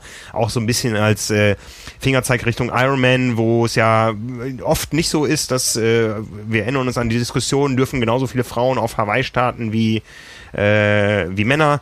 Ähm, die PTO hat von Anfang an gesagt, äh, gleiche mediale Reichweite, gleiche Bezahlung, gleich große Startfelder. Und dann haben sie noch einen draufgesetzt äh, mit dem Thema ähm, ähm, Elterngeld für Triathleten, ja, wo wir auch äh, in der nächsten Ausgabe nochmal ordentlich drauf eingehen werden. Also da ist Triathlon insgesamt schon Vorreiter. Ähm, Marisol Casado hat da auch schon mal irgendwo einen Preis abgeräumt als ITU-Präsidentin, weil sie das eben absolut auf ihre Fahnen sich geschrieben hat, auch äh, auf, auf der ITU-Ebene. Und äh, ja, so ist das hier perfekt gelebt worden. Ja, das äh, kann man so sagen. Ja, Also, Radfahren. Eine Sarah Pelez ließ sich nicht abschütteln von Lucy Charles Barclay. Das war so die richtig große Überraschung für mich in dem Rennen äh, ja. zu diesem Zeitpunkt. Ja, und äh, sie hat sich nicht nur nicht abschütteln lassen, sondern auch immer mal wieder das Heft in die Hand genommen. Ja, also äh, du hast es ja gesagt, so man, man war dann schon irgendwie so, ähm, dass man gedacht hat, so, na, jetzt wann, wann fährt es jetzt ganz nach vorne und wann, äh, wann wird es dann jetzt eben die, die Charles Barkley Show, aber so war es dann eben dann doch nicht. Ja, das ist, ähm, ja. Und dann nahm das Rennen seinen Lauf. dann nahm das Rennen seinen Lauf. Ähm, was da einen maßgeblichen Einfluss hatte, war eine Entscheidung. Ähm, es gab eine Zeitstrafe gegen Lucy Charles Barclay, äh, über die man diskutieren kann und auch muss und was auch passiert wurde. Ja. Äh, was auch passiert ist. Genau. Also sie hat auf der falschen Seite überholt. Es ist natürlich äh, ist vorgeschrieben, auf welcher Seite äh, man, egal ob man äh, Führende oder Überrundete überholt, ähm, ist es vorgeschrieben. Und ja, sie hat es danach auf Instagram so erklärt, dass sie gesagt hat, sie ja, sie musste sich quasi für, für die eine Zeitstrafe oder für die andere Zeitstrafe entscheiden, weil sie den äh, Überholvorgang eingeleitet hat äh, in dem Moment äh, kann sie den, wenn sie reingefahren ist in die Zone, auch nicht wieder abbrechen und sagen irgendwie so, mhm. ja, ich will doch nicht überholen. Und ähm, in dem Moment war aber der, die, die Lücke zu, auf der richtigen Seite zu überholen. Und äh, von daher ist sie auf der anderen Seite vorbeigefahren. Und das habe man ihr auch so bestätigt, dass es so oder so eine Zeitstrafe gegeben hätte. Also wenn sie zurückgefallen wäre, hätte es eine gegeben und so hat es halt auch eine gegeben. Blöde ja, Situation. Also, Blöde, also man kann im Prinzip nichts, nichts dafür. Man, man, man fährt in was rein, was man da nicht mehr verhindern kann. Ja. Ja, ja. Also die Radstrecke war ja nicht äh, das große Oval, wie wir es in Daytona gesehen haben, wo es immer nur stumpf in die Runde ging, sondern die war durchaus äh, mit vielen Kurven gespickt, da es immer eine große Schleife im Innenraum gab und ähm, ja, dafür war das Regelwerk einfach äh, nicht ausgereift, sage ich mal. Da muss man sicher für solche Formate überlegen, wie man damit umgeht. Ähm, das kann sicher nur in die Richtung gehen, dass da der äh, zu überholende, der einfach eine Runde zurückliegt oder wenn man überrundet wird, dann muss man einfach, glaube ich, da auch nochmal ähm, anders agieren, äh, vielleicht auch auf Anweisung eines Kampfrichters, äh, um das Rennen an der Spitze nicht zu beeinflussen. Ja, aber das ist auch schwierig. Du kannst erstens nicht überall Kampfrichter haben, die das äh, mhm. ansagen. Zweitens kannst du dich nicht ständig umdrehen und gucken, ob wieder einer kommt. Irgendwie, wenn du bist ja trotzdem mhm. noch mit denen im Rennen. Ähm, ich würde auch keine böse Absicht unterstellen. Ne? Also da macht ja keiner irgendwie absichtlich dicht und sagt irgendwie so ist mir doch egal, ob ich jetzt, ob die vorne liegt oder nicht. Mhm. Ähm, ja, ich weiß auch nicht ähm, ich habe noch keine abschließende Meinung dazu, auch ob es eine Lösung wäre, auch zu sagen, wer überrundet wird, ist raus. Ist natürlich ultra hart, aber. Ja, das, das ist die Politik oder das Regelwerk der ITU, aber da hat man natürlich ein ganz anderes Schwimmniveau. Also das muss man schon sagen, bei den Frauen, da war das Schwimmniveau sehr, sehr durchmischt. Also da hast du natürlich Überschwimmerinnen äh, wie Sarah Pelez und Lucy Charles Barclay ähm, aber genauso hast du auch wirklich schlechte Schwimmerinnen dabei, ähm, die dann mit, äh, mit acht Minuten Rückstand nach äh, 1500, 1600 Metern Schwimmen aus dem Wasser kommen. Das sind 30 Sekunden pro 100 Meter. Ja, das ist dann einfach ein riesen Niveauunterschied. Beim, bei den ITU-Rennen hast du es nicht so, aber da ist es dann eben auch so, du hast so ein großes Pulk mit ein paar Nachzüglern und wer dann tatsächlich überrundet wird, ist raus. Und dann hast du äh, klare Verhältnisse. Das ist natürlich bei kürzeren Rennen einfacher und beim, ähm, bei einer höheren Leistungsdichte, bei diesem Rennen hätte das dazu geführt, dass ganz viele DNFs da am Ende gestanden hätten. Ja, ist ja. auch nicht schön. Aber nee. auf der anderen Seite hat natürlich trotzdem, ja klar, natürlich eine Zeitstrafe ist eine Zeitstrafe und wenn du sie bekommst, bist du auch dafür verantwortlich, hast ja schon irgendwas mhm. falsch gemacht. Das ist ja nicht so, dass die vom Himmel gefallen ist, aber ah, man hat es man hat's aber öfter gesehen irgendwie so, ne, wo du eigentlich sagen würdest, ja, jetzt muss der Überrundete eigentlich rausfahren und, äh, mhm. äh, und überholen lassen. Ähm, mhm. Aber ich glaube auch im Eifer des Gefechts kann man da auch den Leuten keinen Vorwurf machen und sagen, ich meine, die machen auch ihr Rennen. Klar, die ja, fahren ja. nicht an der Spitze, ne? aber ist ja trotzdem, trotzdem äh, im Rennen und dann, äh, ja, es ist halt super ärgerlich, dass das äh, so einen so starken Einfluss genommen hat, letztendlich auf das Ergebnis. Das glaube ich ja. nämlich schon. Also. Ja, ja, doch, kann man so sagen, ne? Also Lucy Charles Barclay, wie gesagt, kam dann zusammen mit äh, Sarah Perez äh, in die zweite Wechselzone, noch mit einem kleinen Missgeschick ja. beim Radabstieg. Ja, ähm, es sah erst so aus, als würde sie gegen, gegen die Abgrenzung, gegen das, äh, gegen das Wechselzonen-Eingangsschild fahren, aber sie hat sich vorher schon irgendwie so ein bisschen verhaspelt da und äh, äh, ja, dann gab es äh, mitunter lustige Zo äh, Szenen zu sehen in der Wechselzone. Ähm, äh, Lucy Charles Barclay ist da durchgeprescht, ähm, hat gedacht, ich muss eh gleich warten im Penalty Tent und zieh mir da die Schuhe an. Aber so viel Regelkunde muss ein Profi einfach auch mitbringen, dass er weiß, im, Wechs äh, im Penalty Tent wird Penalty abgestanden oder abgesessen. Da wird weder in der Zeit gepinkelt, noch gegessen, noch äh, sich umgekleidet. Also die wurde dann vom Kampfrichter auch höflich ein paar Meter zurückgewiesen, durfte sich da die Schuhe anziehen und dann quasi mit Schuhen ihre Zeitstrafe abstehen. Ja, mir hat es auch alles zusammengezogen, als ich gesehen habe, oh Gott, Gott, oh Gott, nimmt das alles mit. Ja, ähm, auch da ist, glaube ich, wenn du, wenn du voll in Rennaction bist, dann äh, weiß man nicht, ob, ob man da immer alles parat hat sieht man auch in anderen Sportarten, dass nicht alle das Regelwerk ja. immer gut verstehen. Also von daher, ähm, ja, aber natürlich krasse Situation. Ne? Du hast da, äh, du, du, hast diesen Vorsprung und ähm, weißt ziemlich genau, okay, das wird sich ungefähr so ausgehen, dass das alles wieder weg ist. Mental schwierig. Ja. Sehr schwierig, ne? Dass da nicht dann quasi schon die, die Flinte ins Korn zu werfen und zu sagen, so, ja, pff. Ja. Also man wusste, die, die Zeitstrafe ist äh, zwei Minuten lang, Punkt zwei Minuten. Man wusste, die ärgsten Verfolgerinnen, die auch gut laufen können, die liegen zwei Minuten zurück nach dem Radfahren. Also Karten neu gemischt. Ja. Und dann hatte man eigentlich wirklich genau ja. die, dieser Moment äh, war es dann auch so. Auch wieder wie, wie Anna Hawk in Daytona auch, ne? Wenn die Sekunden runtergezählt werden, die Uhr schon mal eingestoppt irgendwie so und dann weißt du, ja, jetzt geht's wieder neu los. Die ganze Arbeit umsonst, die du vorher abgeliefert hast. Genau. Neu ging es los beim Laufen und alle haben darauf gewartet, jetzt kommt die Zeit von Paula Findlay, wie wir es in äh, Daytona gesehen haben. Das sah auch einen kleinen Moment so aus, aber auch nur einen kleinen Moment. Ja, sie hat, ähm, ich hatte das im Vorfeld gar nicht so wahrgenommen, aber sie hat jetzt auch im Nachhinein nochmal gesagt, irgendwie so, dass, dass sie natürlich ähm, gehofft hat, dass sie besser drauf ist, aber eigentlich auch ge geahnt hat, dass, äh, dass sie nicht das Niveau hat, um da mit den, mit den ganz schnellsten, wenn die top an den Start kommen, äh, da was reißen kann. Ja.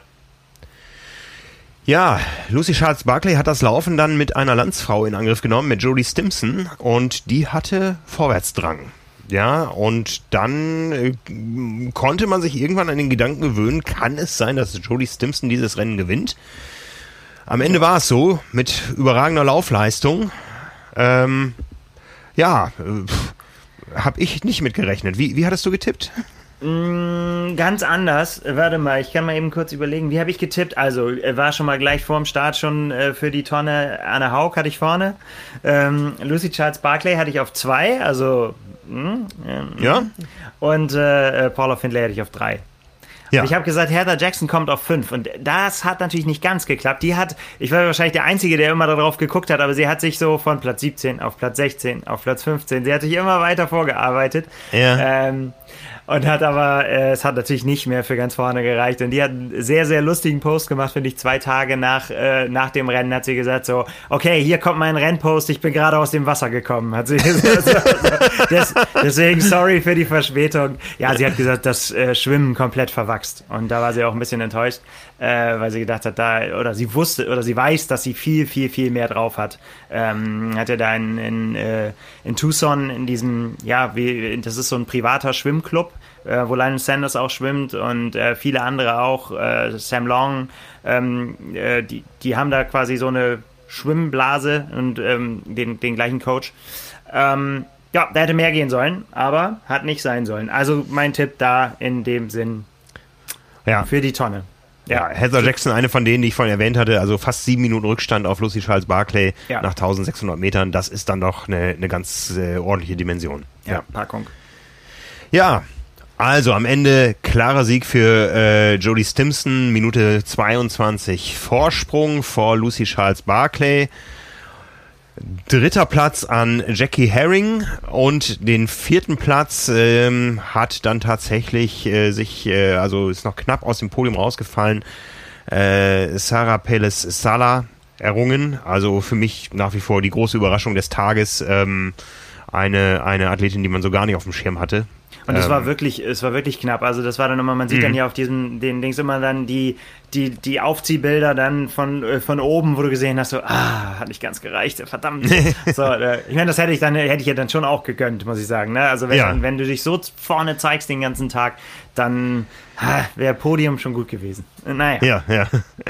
Ja, also wie gesagt, deutsche Frauen nach dem äh, Corona-bedingten Ausfall von Anne Haug nicht am Start. Nichtsdestoweniger ein hochspannendes Rennen.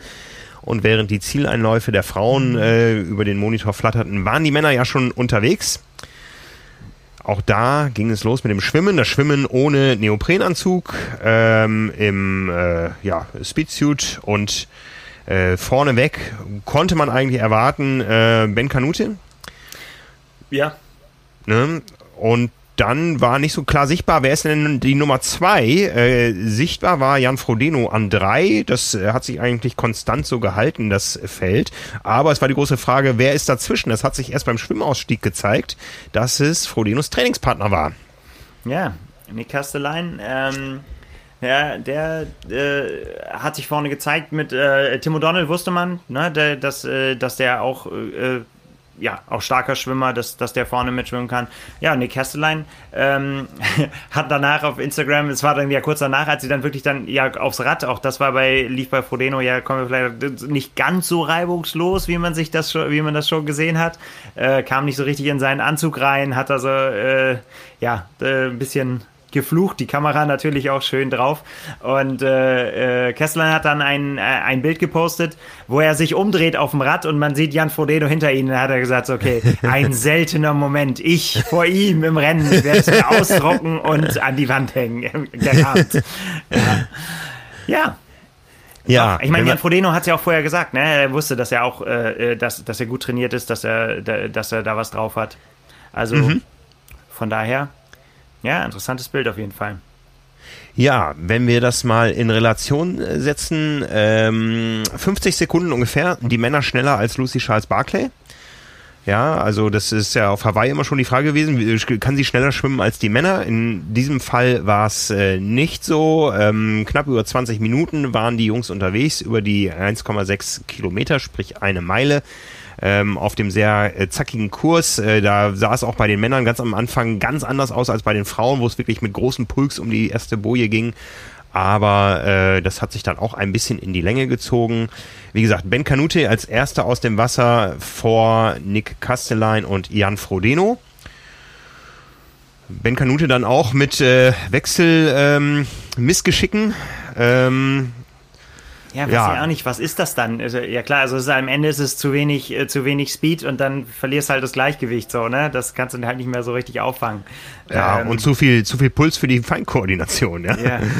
ne? Und dann bedingt so ein Missgeschick das andere, man kommt nicht richtig aufs Rad, reißt dabei noch die Flasche mit sich, äh, die man dann noch aufsammeln muss und so und schon ist die Pole Position dahin. Ja. Und das Adrenalin hoch, aber wahrscheinlich. ja, aber immerhin noch Flasche aufgehoben. Auch das haben wir ja schon, äh, schon anders gesehen, dass dann im, im Wahn äh, einfach die Leute, oder bei age group sieht man es halt auch ganz häufig, ne? Man fährt, dass die über irgendwelche Schwellen oder äh, Kopfsteinpflaster rüberfahren und da fliegt die komplette Rennverpflegung durch die Gegend, aber statt anzuhalten und die einzusammeln, äh, geht's munter weiter und darüber über die Energieversorgung macht man sich dann irgendwann Gedanken. Ähm, ja. Das ähm, hat man ja nachher bei Jan Frodeno auch nochmal gesehen, der sein Gel verloren hatte beim Laufen, irgendwie auch äh, den kleinen Schlenker wieder nach hinten gemacht hat. Ja, also da haben sie gut aufgepasst auf jeden Fall. Ja, auf dem Rad kamen dann die Bilder, die uns gefallen haben. Jan Frodeno, äh, gut zu sehen, viel zu sehen, ist aber nicht die schnellste Radzeit gefahren, das war auch nicht zu erwarten. Ähm, Simon hat ja prognostiziert, es wird das Jahr der Dänen und das sah auf dem Rad zumindest auch äh, hin und wieder so aus. Äh, die schnellste Radzeit ist nämlich gefahren. Ist er sie gefahren? Jetzt muss ich gerade gucken. Ja, ist äh, am Ende Magnus Ditlev gefahren aus Dänemark, der ja schon im letzten Jahr auch äh, gegen Ende der Saison bei den 73-Auftritten überzeugt hat. Ähm, da ist immer dann die Frage, wie kann der laufen? Äh, von einem anderen, von Andrew Starikovic, wussten wir, wissen wir, der wird auch nicht mehr richtig laufen lernen. Ja, der ist ja auch eher schon so etwas weiter in seiner Karriere. Der ist nicht so ein junger Hoffnungsträger auf dem Rad äh, wie Magnus Dietleff. die beiden haben sich dann nur die beste Radzeit gebettelt. Fünf Sekunden lagen dazwischen. Magnus Dietleff mit der schnellsten Radzeit und Endro Starikovic äh, mit der zweitschnellsten aber den dicksten Beinen. Ja, also ich meine, für Jan Frodeno war das natürlich eigentlich, äh, ja, ich würde fast sagen, war es halt eine sehr, sehr gute äh, Situation, die er da hatte, weil er wusste, Starikovic braucht er nicht. Äh, also mhm. kann, kann dranbleiben, aber selbst wenn er ein bisschen wegfährt, ist es nicht so gefährlich. Ähm, Ditlev hat er ganz gut, äh, der war, war immer in, in, in Schlagdistanz, also das war für ihn ganz gut. Vor allen Dingen auch, dass sie sich dann eben dann so auch ja den, den das nicht so langsam wurde, dass alle zusammen zum Laufen kommen. Ne? Das war ja. eigentlich war das wie gemalt. Ja, und auch da nochmal ähm, meine Begründung, warum ich jetzt die Übertragung auch besser fand als die von äh, Daytona. Es war ein bisschen mehr Vielfalt im Rad äh, zu sehen, ja. Und äh, was äh, wie in Daytona auch schon hervorragend war, war, dass man sehr gut mit äh, Zwischenzeiten versorgt wurde. Ja, das ist eben dann äh, der Vorteil eines solchen Kurses, wo auf äh, kurzen Runden viele Zeitmessmatten liegen können und man war eigentlich laufend im Bilde, wie sich das Rennen entwickelt. Äh, da war natürlich dann die große Frage, was macht ein Lionel Sanders? Und äh, was machen die anderen Deutschen, ja. Und da konnte man am Anfang sehr, sehr schön sehen. Das Schwimmen war bis auf bei Jan Frodeno eher ähm, äh, durchschnittlich, sage ich mal. Und dann haben sich aber die anderen drei, das waren Andreas Dreiz, äh, Alexander Schlink und Markus Herbst, immer weiter nach vorne gearbeitet. Die haben immer Plätze gut gemacht. Ähm, Andreas Dreiz ist dann irgendwann auch in den Top 10 angekommen. Die beiden anderen haben sich immer so äh, gut zusammengehalten um Platz 20 rum. Ähm, ja, aber ganz nach vorne ging es da bei, bei keinem mehr von denen.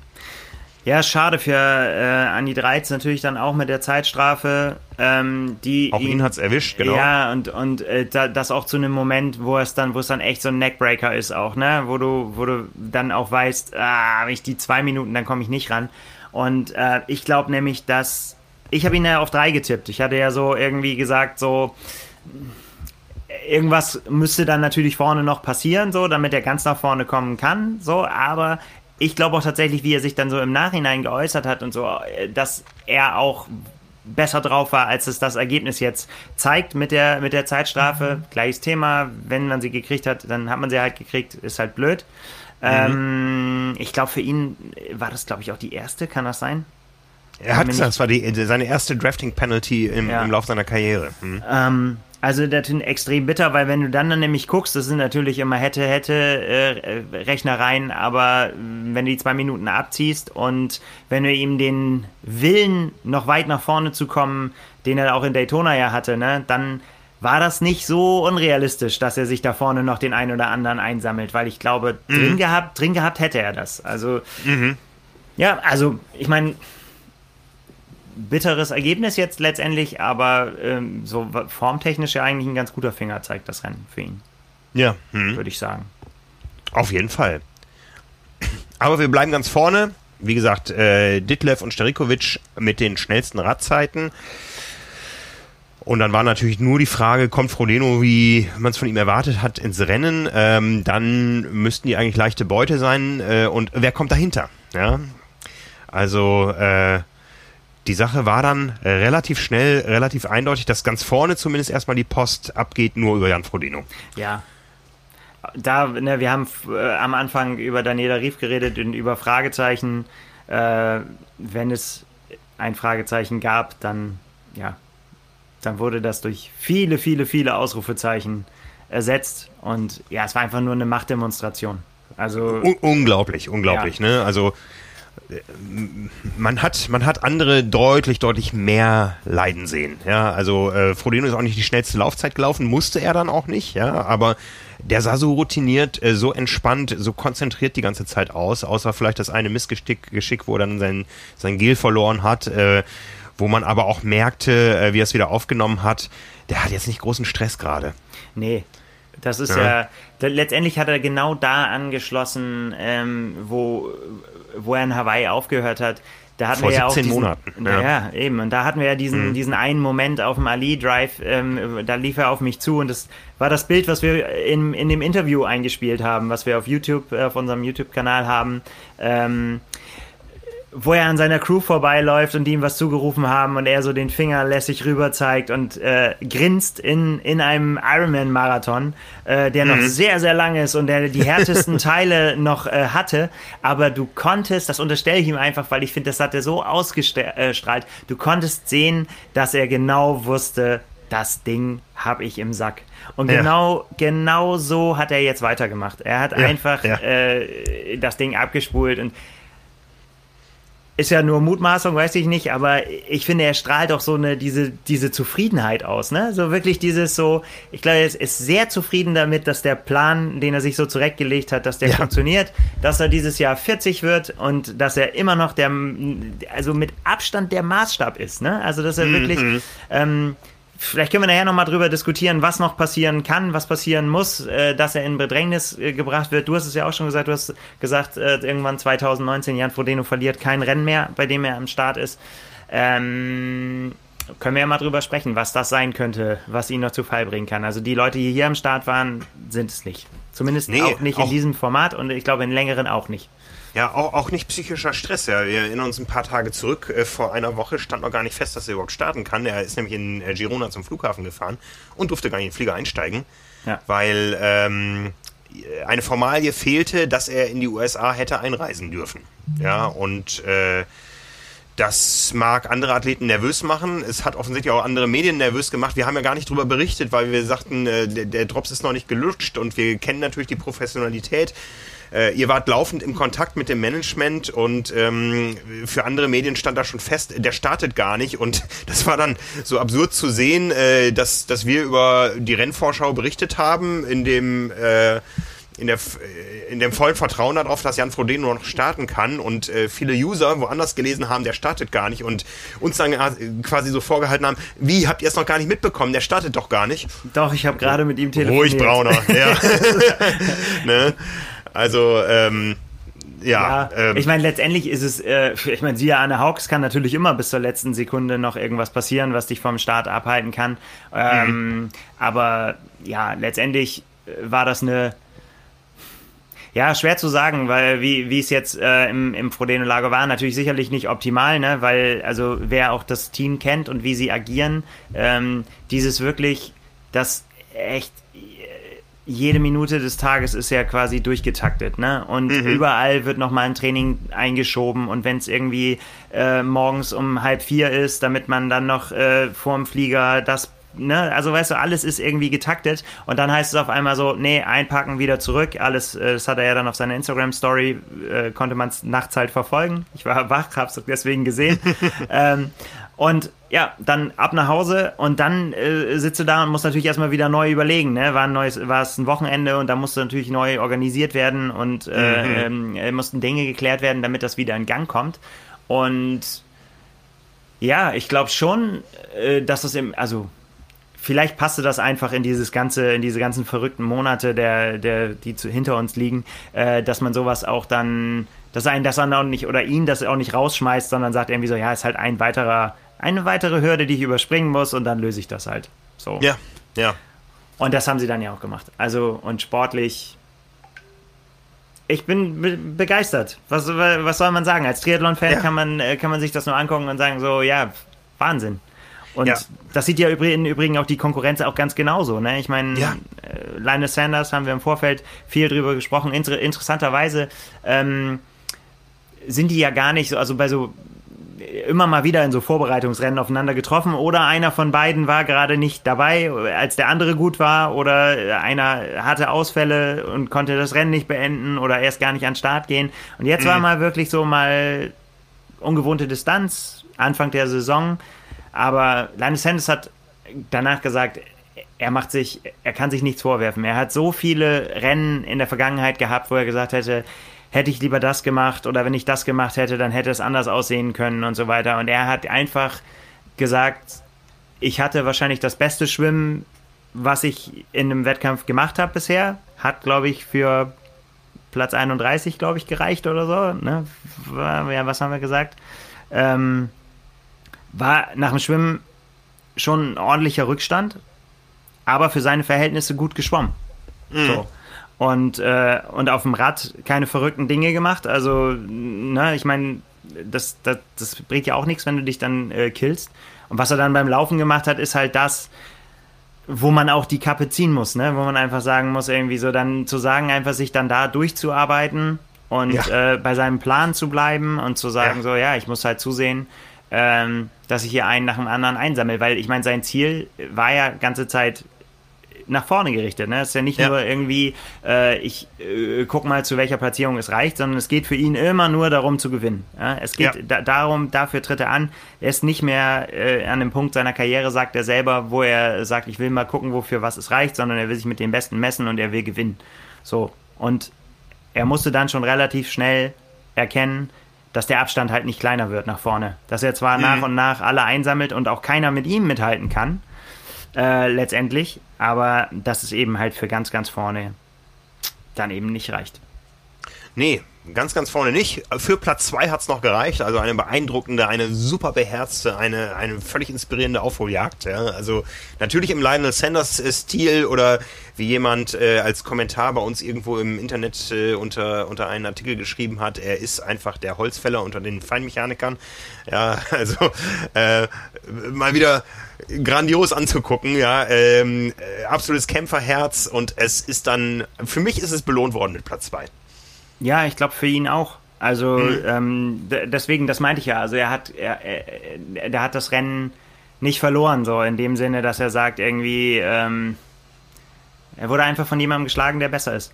Ja. Zack, Punkt, Anerkennung. Ja. Und äh, da, das, das, zeigt auch, was er für ein, äh, für ein Sportsmann ist, einfach dann zu sagen und das auch dann so, so öffentlich zu sagen, ne? Und auch zu sagen, er hat, er hat dann immer den, äh, den Vergleich gezogen jetzt mit, äh, mit Tiger Woods. Er hat gesagt, das, was wir hier sehen, ist wie Tiger Woods in seiner, also Lance Sanders ist großer Golffan, spielt auch selber, ähm, äh, wie, wie, wie Tiger Woods in seiner besten Zeit, der das Spiel so dominiert, dass er die anderen zwingt, irgendwie zu ihm aufzuschließen und quasi das ganze mhm. Ding auf ein anderes Niveau hebt, ne? Und zu sagen, mhm. hey, wenn ihr, mhm. wenn ihr was von mir wollt, dann müsst ihr auf dieses Niveau kommen, wo ich jetzt bin. Und äh, das hat er danach gesagt, und das ist das, was er bei, bei Jan Frodeno gerade sieht, ähm, dass er das definiert, was auf, der, auf den längeren Distanzen State of the Art ist. Und wer was erreichen will, der muss dahin auf das Niveau. Ja, ja. Also wie gesagt, man kann es gar nicht äh, groß äh, genug betonen, wie, wie herausragend diese Leistung war. Man muss ja bedenken, 17 Monate keine Rennen. Und 17 Monate mögen am Beginn einer Karriere überschaubar sein, aber Jan Frodeno wird dieses Jahr noch 40 Jahre alt. Ja, also ähm, der ist nicht mehr der Jüngste. Ähm, Three More hat er als, äh, als Slogan ausgegeben. Da hat er allerdings noch mit dem Ironman Hawaii 2020 gerechnet. Genau, vor Ja, ähm, ähm, und ich habe immer gesagt, irgendwann werden, äh, werden die anderen schon aufschließen zu ihm oder es kommen neue ins Spiel, die die Lücke kleiner machen. Aber da sieht es für mich momentan jetzt nach dem Rennen nicht aus. Allerdings fehlen ja noch so ein paar äh, Erlebnisse, die wir der Triathlon-Welt gönnen und über die wir gerne mal berichten würden, wie zum Beispiel ein Aufeinandertreffen eines Jan Frodeno mit einem Gustav Iden. Ja, Ne? Mega spannend also, und es ist tatsächlich auch das, wo ich vorhin dran gedacht habe. Ne? Ich meine, das ist das, was, was uns quasi noch fehlt. Ne? Ja. Ich meine, ja. äh,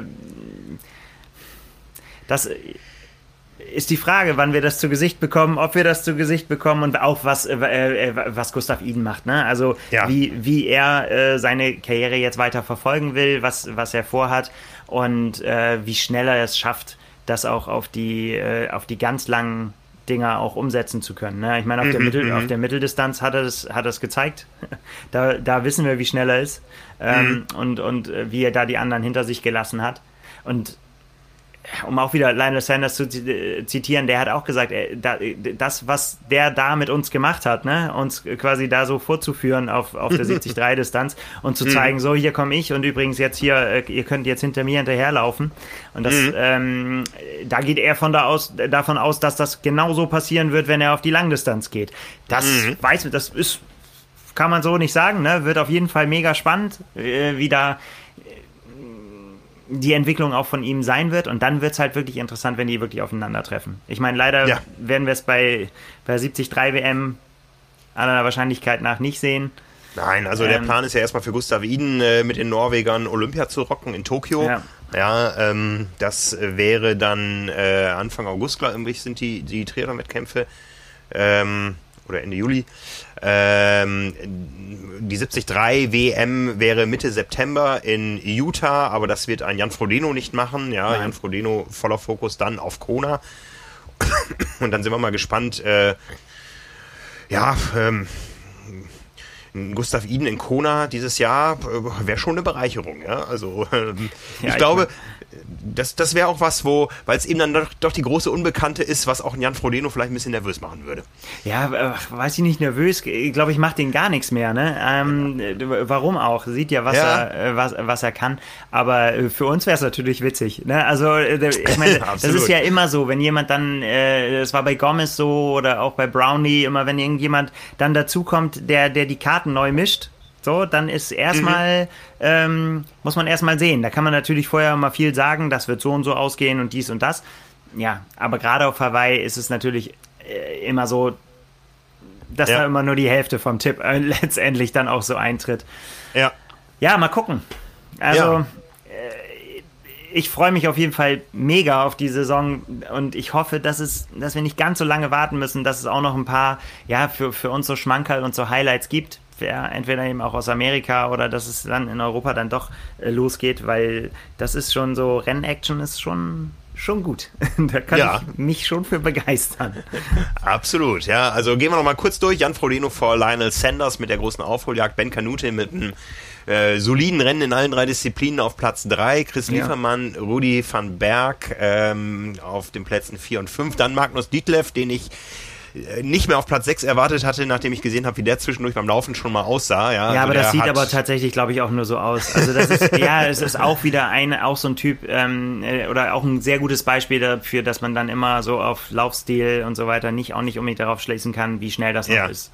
Ja, ja, ja. Also, gut möglich. Ne? Also, aber er hat schon schon die die schlechteste Laufzeit so in den äh, Top 8. Ähm, ja. Letztendlich sind die beiden starken Radfahrer dann, dann doch eingebrochen. Äh, Tyler Butterfield siebter, Kastelein äh, achter, Starikovic dann als der zweite starke Radfahrer auf Platz 9 und Andy Dreiz hat dann tatsächlich die Top 10 noch komplettiert. Ja, noch geschafft, und, ja, muss man sagen, ja. Genau, genau. Auf äh, Platz 10 ja, die beiden anderen Deutschen, äh, Alexander Schilling ist äh, 22. geworden, hat also die ganze Zeit so um diese Platzierung gekämpft. Markus Herbst ist am Ende dann doch eingebrochen und 27. geworden. Ja, insgesamt ein, wie gesagt, ein großartiger Triathlon-Abend, eine großartige Triathlon-Lacht, die echt Lust auf mehr gemacht hat. Ist natürlich jetzt auch die Frage, wie viel bleibt von diesen Formaten über, ja, wenn dann wieder irgendwann eine reguläre 73-Saison äh, stattfindet. Ich habe es vorhin ja schon kurz erwähnt, also Preisgeld Dubai, ähm, zweieinhalbtausend Euro für einen Sieger, 15.000 insgesamt für Männer und Frauen. Das ist ja eigentlich gar nichts. Ähm, jetzt weiß man natürlich nicht, äh, Jan Frodeno wird auch nicht wegen der äh, 6.000 Euro, die es in äh, Miami äh, zu verdienen gab, angereist sein, ob andere Veranstalter da mehr Möglichkeiten haben. Ähm, ja, äh, das wird spannend, was, was von diesen Rennen so über, über normale Saisons überbleiben. Aber nach dem Aufschlag, den äh, Daytona und äh, Miami gemacht haben, kann man da durchaus sagen, da ist auf jeden Fall eine Bewegung losgegangen, die nochmal neuen Pfeffer in die, in die Szene spült. Ja, weil das ist ja das, was, was wir am Anfang gesagt haben. Es ist einfach nicht das, was wir jetzt für immer sehen wollen, aber es ist auf jeden Fall eine ein neues Format, wie du schon gesagt hast, ne, was sich einfach auch etabliert. Also einfach Rennstrecken, ja. Rennstreckenrennen. Ne? Das, das hat man jetzt gesehen, das kennt man jetzt. Und äh, es hat ja auch seinen Reiz. Also auch gerade Daytona. Ich meine, das äh, wird ja wieder kommen. Und äh, da wird man dann schon, wird es schon spannend sein, wo die Learnings halt so sind, ne? Mit äh, mhm. Sachen Aero, Aero-Position über ziemlich langen Zeitraum und einfach nur geradeaus stumpf durchtreten und so weiter. Das könnte schon wieder ganz anders ähm, ausgehen, wenn man sich da auch dann nach einer regulären Trainingssaison, das war jetzt bei den meisten ja nicht der Fall äh, beim letzten mhm. Mal in Daytona, dass da man dann da jetzt äh, doch auch schon wieder was anderes sieht. Ähm, ja. Spannend. Und es geht ja bald schon weiter. Also wir haben jetzt noch die beiden äh, Rennen in Neuseeland und Australien. Ja, der nachgeholte äh, Arm in Neuseeland, äh, ein sehr lokales Rennen wird das werden. Aber äh, schon im April geht es weiter in Texas. Äh, erst der 73 am 11. April und dann zwei Wochen später der Ironman Texas. Äh, da geht es auch um ordentlich Preisgeld. Es geht um einen Männerslot, einen Frauenslot plus zwei, die noch vergeben werden äh, für Kona. Und auch da munkelt man ja, dass das Startfeld ähm, schon mal recht ordentlich sein wird und auch mit eventuell guter deutscher Besetzung. Ja. Und einen Monat später, ähm, Anfang Mai, äh, setzt sich das dann fort mit dem 73 in St. George als Nordamerika-Meisterschaft und dann am 23. Mai, das ist ja jetzt auch schon in überschaubarer Nähe, in zwei Monaten, die Nordamerika-Meisterschaft im Ironman und äh, in Tulsa. Ähm, da ähm, ja, also da können wir, glaube ich, mal richtig starte, äh, starke Starterfelder auch auf der Langdistanz dann erwarten.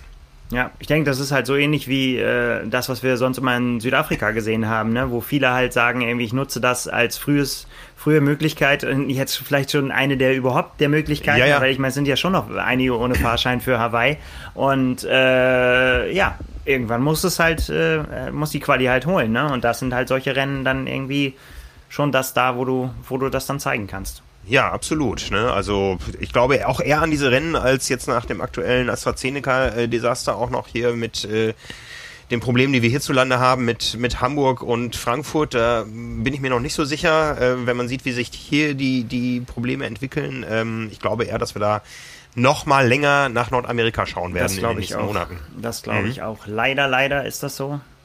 Ja. Aber Leider, leider ist das so, aber wir tun das natürlich gerne. Ja, wir ähm, haben Spaß daran. Wir werden sicher, wenn es uns äh, die Möglichkeiten dann erlauben, auch irgendwie live tickern. Äh, sind sehr gespannt, ob wir auch bewegte Bilder bekommen.